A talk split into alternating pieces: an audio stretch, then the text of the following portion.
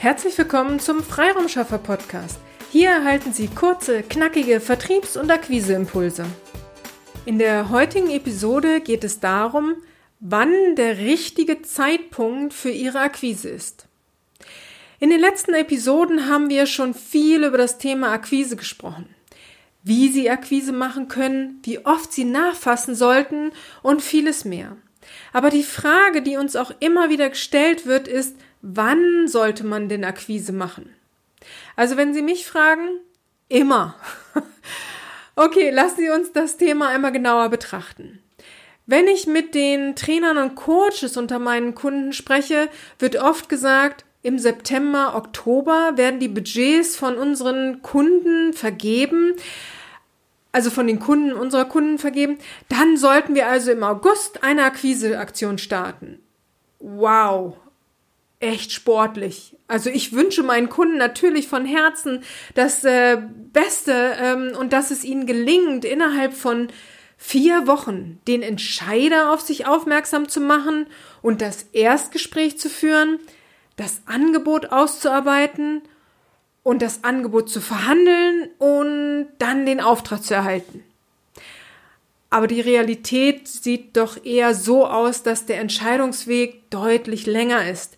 Daher wäre mein Appell an Sie, deutlich früher zu beginnen und eine Beziehung zu dem Entscheider aufzubauen, um dann bei der Vergabe im September, Oktober berücksichtigt zu werden. Hören Sie dazu bitte auch gerne die Episode Nummer 59 Nachfassen, aber wie? Hier gehe ich näher darauf ein, wie Sie nachfassen können und erläutere, dass es mehr als einen Kontaktpunkt braucht, um den Auftrag zu schreiben. Ihr Kunde bzw. Ihr potenzieller Kunde muss die Chance bekommen, Sie kennenzulernen und Vertrauen zu Ihnen aufzubauen.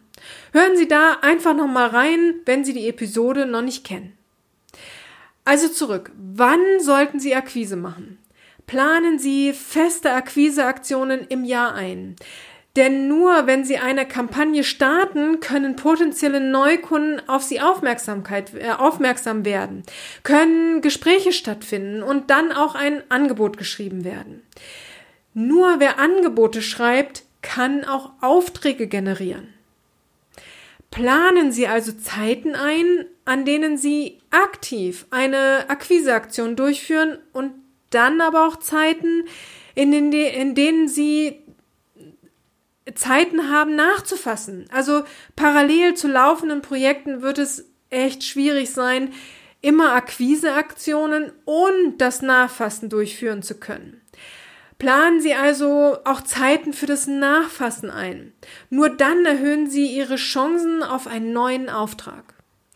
Wie oft Sie nun also Akquise betreiben müssen, hängt davon ab, wie viele Kontakte Sie brauchen, um ein Erstgespräch zu führen.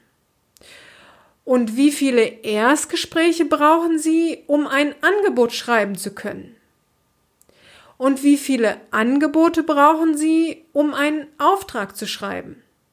Wenn Sie diesen Weg für sich durchdenken und auch mal durchrechnen, dann wissen Sie, wie oft Sie Akquiseaktionen in einem Jahr fest einplanen sollten.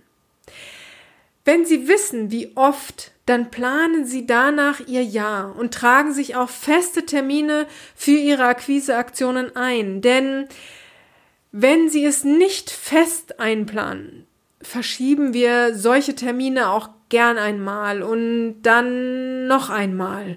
Und schon ist die Gefahr groß, dass Sie auf ein Auftragsloch zulaufen.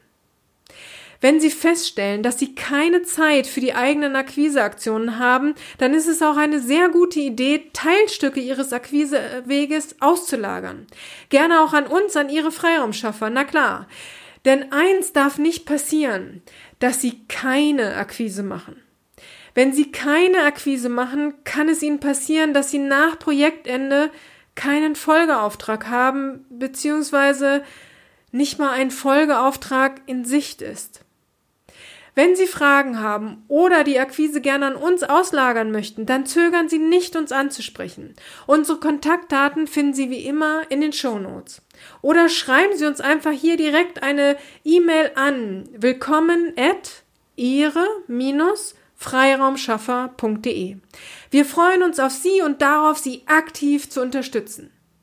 Ich hoffe, ich konnte Sie inspirieren, sich feste Zeiten für die Akquise und das Nachfassen einzuplanen.